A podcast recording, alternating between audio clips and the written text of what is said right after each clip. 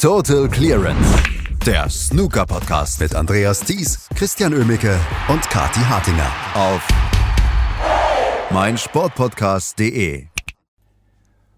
Fünf Tage sind die Snooker. Fünf Tage ist die Snooker-Weltmeisterschaft jetzt im Gange und die ganz großen Überraschungen sind bislang ausgeblieben. Gestern gab es auch keine weitere Überraschung, aber es gibt ein Match, wo wir heute dann nochmal genauer drauf schauen müssen in der zweiten Session, ob da nicht eine vielleicht eine größere Überraschung ins Haus steht. Hier bei der Snooker WM in Sheffield. Und wir sprechen natürlich darüber hier bei Total Clearance auf meinsportpodcast.de. Das mache ich heute wieder mit Christian Oemmeke. Hallo Christian. Hallo Andreas. Erstmal noch der Dank gestern an Morlin, die vertreten hat und die eingesprungen ist und die das ganz toll gemacht hat. Absolut, ja, und ähm, gerne wieder. Und ich denke mal, unseren Zuhörern hat das auch gefallen, mal so ein bisschen frisches Blut dabei zu haben. Und apropos frisches Blut, ne? So ein Debüt im Crucible, auch wenn es am Anfang ganz gut läuft, kann am Ende dann auch ein bisschen in die Hose gehen, wie bei Ashley Jugel. Boah, das war eine Überleitung zum Träumen, Christian. Meine Güte, so früh am Morgen. Ja, Ashley Jugel hat gestern gegen Neil Robertson mit 5 zu 10 verloren. Und wir können sagen, ja, wir haben, wir haben viel gesprochen vor der WM über Neil Robertson. Er hat die großen Turniere dieses Jahr wieder gewonnen. Er gilt als sehr großer Favorit, aber er hat es in den letzten Jahren nicht ans One-Table-Setup geschafft, weil er irgendwie vorher immer rausgeflogen ist. Gestern sah es nicht danach aus, als ob er rausfliegen würde. Er hat das eigentlich relativ souverän gemacht, vor allen Dingen mit vier Century Breaks. Ja, er hat ja nach der ersten Session dann äh, schon mit 6 zu 3 vorne gelegen und da war das Unheil im Prinzip angerichtet. Ashley Jugel hatte ja so brillant begonnen in diesem Match. Die ersten vier Frames trotz des Centuries von Robertson da wirklich souverän runtergebracht, mit 3 zu 1 geführt. Und dann im fünften Frame, den er auf die Farben verloren hat, da ist dann so ein bisschen auch der Rhythmus bei Robertson endgültig durchgekommen und danach lief kaum noch was zusammen. Nicht, weil Ashley Jugel jetzt so viel falsch gemacht hat, sondern weil Neil Robertson halt einfach eine ganze Menge richtig gemacht hat. Und so lief das in der zweiten Session dann im Prinzip auch, auch wenn die hohen Breaks bei Neil Robertson dann so ein bisschen Mangelware waren. Aber er hat quasi jede Comeback-Hoffnung sofort im Keim erstickt. Ashley Jugel war da auch so ein bisschen nicht mehr ganz so fokussiert, hatte ich das Gefühl, wie in der ersten Session und hat die ersten drei Frames dann relativ schnell verloren. Und da war das Match dann im Grunde gelaufen. Bei 9 zu 3 war klar, dass da nicht mehr so viel passiert, auch wenn Ashley Jugel sich dann nochmal immerhin zwei Frames erkämpft hat. Den 13. Frame auf die Farben, nachdem man eine 51 auch gespielt hatte und den 14. Frame dann mit einer tollen 82er Clearance. In beiden hatte Robertson durchaus Chancen, das Match schon sicher zu machen, hat das nicht getan. So gab es immerhin nochmal ein Mid-Session Interval und mit einer 109 hat Robertson das Match dann aber auch passend beendet.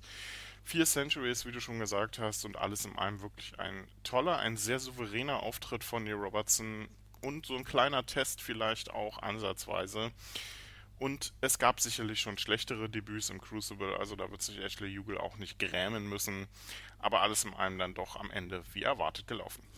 Sind wir jetzt ein bisschen schlauer, was Neil Robertson angeht? Weil das hat man in den letzten Jahren dann auch gesehen, dass er in der ersten Runde brillant gespielt hat und dann vor dem Viertelfinale ausgeschieden ist oder im Viertelfinale. Genau, deswegen kurze Antwort wahrscheinlich nicht. ähm, wir werden es abwarten müssen bei Neil Robertson. Ich glaube, der ist sich auch so, was er in den Interviews sagt, relativ bewusst, dass er auch wieder der große Favorit ist und auch endlich mal in der Bringschuld ist und mal abliefern muss bei der Weltmeisterschaft. Und trotz seiner wirklich intensiven Bemühungen, häufig zu wiederholen, dass, das, äh, dass die Weltmeisterschaft doch bitte an den Standort wechseln möge, muss er halt damit jetzt erstmal leben und er muss abliefern. Und ich denke mal, dass ihm in der nächsten Runde auch der Gegner ganz gut liegen wird. Da sieht es ja nach Jack Lisowski aus und selbst wenn es Matthew Stevens wird, das äh, sollte hinhauen. Aber das One-Table-Setup ist eben nochmal eine Runde weiter weg und die zweite Runde war häufig für Neil Robertson in den letzten Jahren oder spätestens dann auch das Viertelfinale der Schlussstrich. Und da muss er in diesem Jahr endlich drüber wegkommen. Ansonsten ist das wieder eine Saison, die herausragend war, aber die er dann mit einer nicht wirklich guten Weltmeisterschaft beendet. Dann lass uns doch gerade über seinen nächsten Gegner sprechen. Jack Lisowski oder Matthew Stevens, du hast es eben erwähnt. Jack Lisowski führt mit 6 zu 3 und ähm, es gab gestern wieder das komplette Jack Lisowski-Package, habe ich das Gefühl gehabt. Zwischendurch brillante Breaks, zwischendurch, wo er am Tisch stand wie einer, der schon drei Weltmeisterschaften gewonnen hat, dem das Crucible gehört. Zwischendurch dann aber wieder mit nachlässigen Fehlern und vor allen Dingen hat er dann zum Beispiel in einem Frame dann auch mal Matthew Stevens wieder reingelassen. Da gab es ein sehr unterhaltsames Match. Matthew Stevens dann vielleicht zwischendurch auch nicht zu 100 Prozent fokussiert. Der liegt mit 3 zu 6 zurück. Jack Lisowski hätte sich vielleicht nicht wundern müssen, wenn es 4 zu 5 stände, aus der Sicht von Matthew Stevens. Aber prinzipiell hat äh, Jack Lisowski das im Griff, möchte ich sagen. Ja, er hat, glaube ich, eine ganz gute Auslosung erwischt. Ähm, damit äh, ist natürlich schade für Messi Stevens, wenn man das jetzt so formuliert, aber es ist schon nochmal ein anderes Kaliber als gewisse andere Gegner, ähm, die man da hätte kriegen können. Und Jack Lisowski, ja, der hat gestern wieder seine komplette Bandbreite gezeigt. Ähm, wie du gesagt hast, hohe Breaks, aber dann auch im nächsten Frame, oder manchmal dauert das nicht mal im nächsten Frame, dann war es am Ende des Breaks, wieder so ein wirrer Fehler, der teilweise Messi Stevens fast ins Match zurückgebracht hätte. Ähm, alles in allem war das kein gutes Match, leider von Matthew Stevens, der erst zu, äh, zum Ende mit der 108 überhaupt mal vernünftig ins Breakbuilding kam. Ansonsten selbst die beiden Frames, die er sich holte, er hat ja vom 0 zu 2 dann zum 2 zu 2 ausgeglichen. Selbst in den beiden Frames brauchte er dann immer mindestens zwei oder drei Chancen, um das, äh, um das klar zu machen. Und nach dem Mid-Session Interval hatte Jack Lisowski dann auch seine beste Phase, wo er hohe Breaks en masse spielte und dann aus dem 2 zu 2 eben eine 6 zu 2 Führung machte. Und das war dann so ein bisschen auch die Vorentscheidung, auch wenn der achte Frame noch ein bisschen umkämpft war, Mr. Stevens auch um Snooker kämpfte tatsächlich und auch wirklich einen brillanten legte hinter Gelb. Ähm, es gab dann sogar einen Freeball und Messi Stevens hätte auch die Möglichkeit gehabt, das noch zu holen, hat es dann aber leider nicht geschafft und eine 108 dann zum Ende von Stevens, mit der er immerhin dann nochmal auf 3 zu 6 verkürzt hat. Aber ich denke mal, das Match ist so halb durch. Da kann man Jack Lisowski schon so ein bisschen für die zweite Runde einplanen. Aber die Fehler, die muss er gegen Neil Robertson definitiv irgendwie einstellen oder reduzieren, weil ansonsten kann das eine sehr klare Angelegenheit werden. Und damit jetzt schon mal herzlichen Glückwunsch an Matthew Stevens für eine grandiose Aufholjagd in Session 2, die ihr heute Nachmittag sehen werdet. Also, Wer würde es ihm nicht gönnen? Niemand würde es ihm nicht gönnen. So. Jack, außer Jack Lisowski vielleicht. Und bei dem muss man sich selber nochmal die Frage stellen, ob es dann nicht Matthew Stevens gönnt. Äh, Jackie ist ausgeführt, also mit 6 zu 3. Wir haben allerdings noch zwei Ergebnisse von gestern. Und ein Spiel sah, um dann den Faden wieder zum, zum, zur Anmoderation zu finden, ein Spiel sah so aus, als ob es vielleicht eine Überraschung geben könnte. Yan Bingtao gegen Chris Wakelin. Das sah in der ersten Session aus nach einem Match, was Chris Wakelin sehr, sehr offen gestalten konnte. Vor allen Dingen, was er sehr gut gestalten konnte. Und ähm, wo er dran war. Das hat sich allerdings in der zweiten Session relativ schnell gelegt. Das war eine brillante erste Session. Man kann es nicht anders sagen. Das war das beste Match im Crucible bisher in diesem Jahr, nur auf die erste Session bezogen jetzt. Das äh, war einfach nur ein Traum, was die beiden da gespielt haben. Chris Wicklin zwischendurch mit 100% Locherfolg sind die in die Pause gegangen und trotzdem stand es nur 2 zu 2 aus seiner Sicht. Also was Jan Bingtao da gestern gespielt hat, war einfach sensationell, denn Chris Wicklin hat in der ersten Session eigentlich so gut wie nichts falsch gemacht und lag trotzdem mit 4 zu 5 hinten. Und das ist einfach das größte Kompliment, was man da Jan Mingtao an der Stelle machen kann, denn da stimmte alles. Breakbuilding, ähm, hohe Breaks, faszinierende Bälle, tolle Einsteiger und die Safeties waren on point.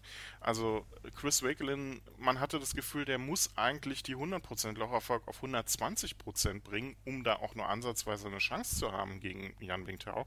Also das war ein sensationelles Match, vor allem was das, äh, was das Breakbuilding, was die hohen Breaks anbelangt. Und leider hat es dann in der zweiten Session nicht mehr ganz hingehauen, zumindest auf Seiten von Chris Wakelin. Der konnte leider dann nicht mehr daran anknüpfen. Ich weiß nicht, ob er sich dann zu sehr selbst geärgert hat, dass er so brillant gespielt hat und trotzdem mit 4 zu 5 hinten lag. Auf jeden Fall hat Jan Bingtao das dann leider in der zweiten Session etwas zu einseitig gestaltet, also leider aus Sicht von Chris Wakelin-Fans.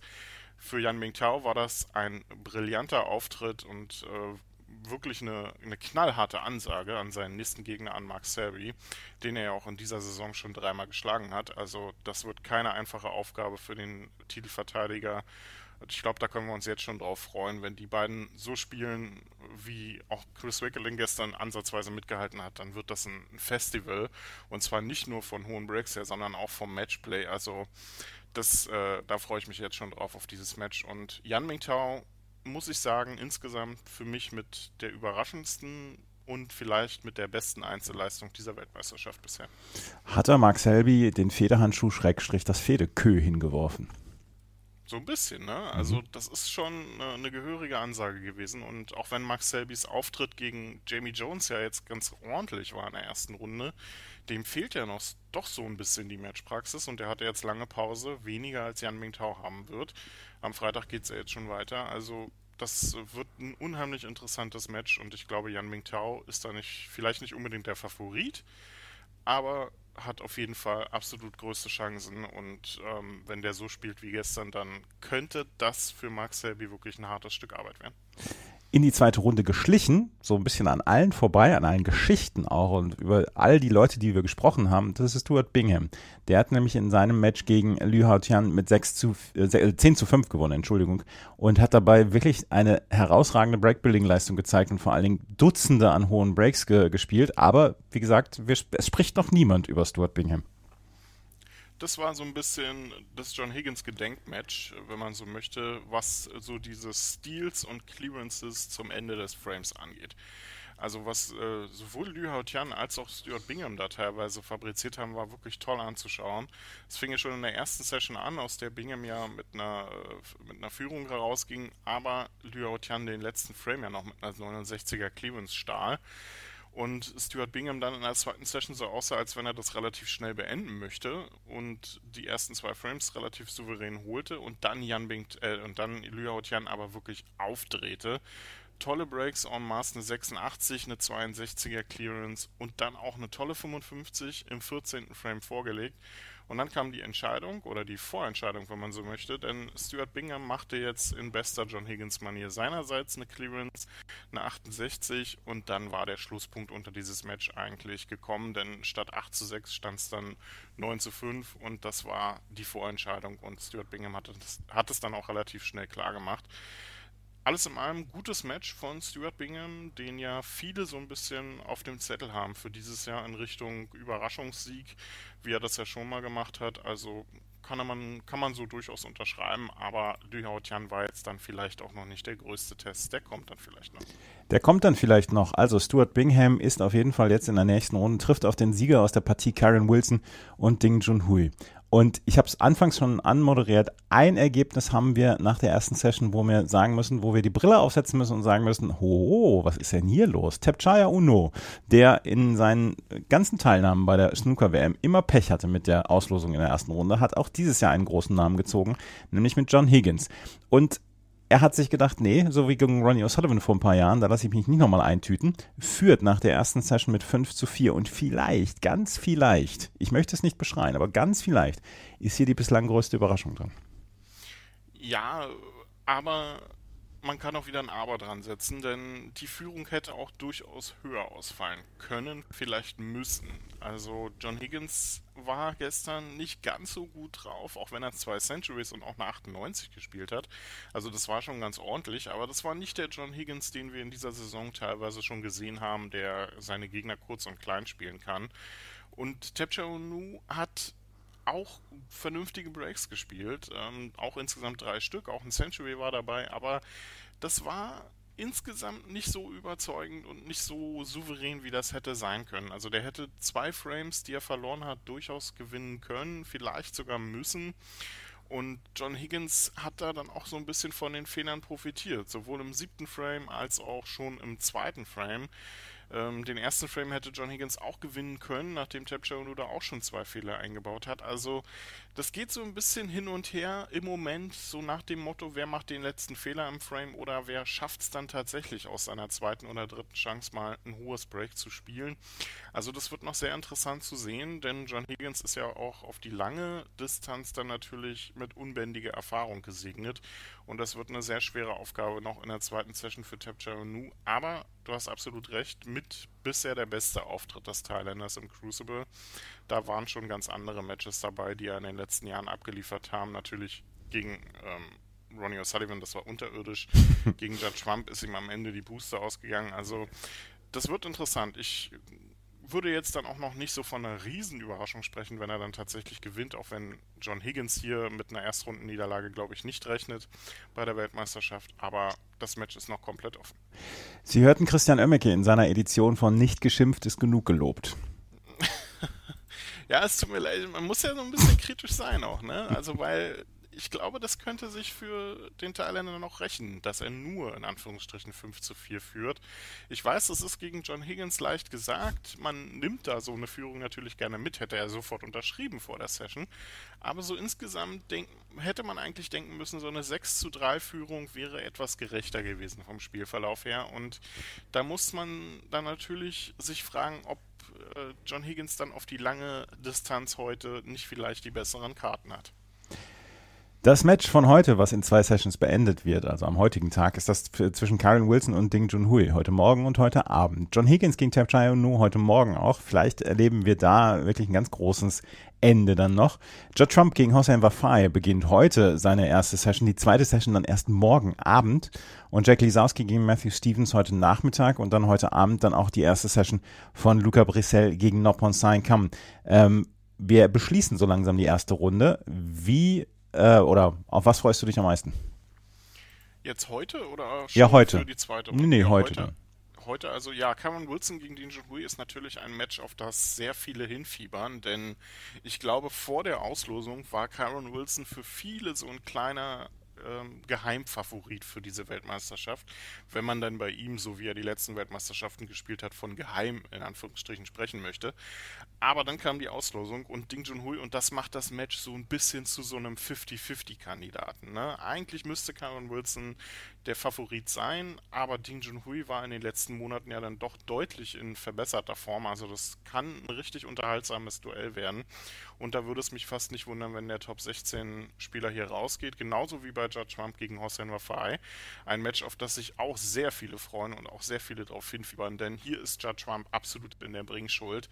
Nach der Auslosung, ähm, die wirklich nicht einfach ist, also da kann er sich dann wirklich unter Beweis stellen.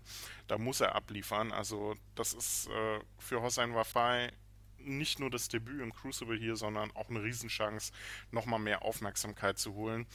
Ähm, und ich glaube, er wird dann Judd Trump auch nicht unbedingt das Karriereende nahelegen, so wie er es bei Ronnie O'Sullivan getan hat. Ein Interview, was ja auch sehr viel für Furore gesorgt hat in dieser Woche.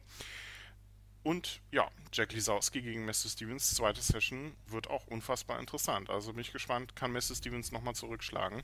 Egal was passiert, einfach Snooker gucken, macht man nichts falsch. Mit Snooker gucken macht man nie was falsch. Genau. Das war's für heute. Wir hören uns morgen wieder hier bei Total Clearance auf meinsportpodcast.de. Was zum Teufel, du Bastard? Du bist tot, du kleiner Hundeficker. Und dieser kleine Hundeficker, das ist unser Werner. Ein ganz normaler Berliner Kleinstkrimineller, der dann aber im Knast das Ding seines Lebens dreht. Una Fantastica Risetta Perla Pizza. Er klaut seinem Zellengenossen ein Pizzarezept. Aber nicht irgendeins. Und mit dem eröffnet Werner dann die beste Pizzeria Berlins. Doch Werners Glück ist nur von kurzer Dauer. Denn es hagelt Probleme. Werners Pizzaparadies. Erstmals großes Kino- und Podcast-Format. Mit fetter Starbesetzung. Alina But, Kida Ramadan, Edin Hasanovic, Oliver Koritke, Ralf Richter, Ben Becker, Winfried Glatzeder, Anna Schmidt und viele mehr. Abonniert die Scheiße. Jetzt macht schon, mach! Total Clearance.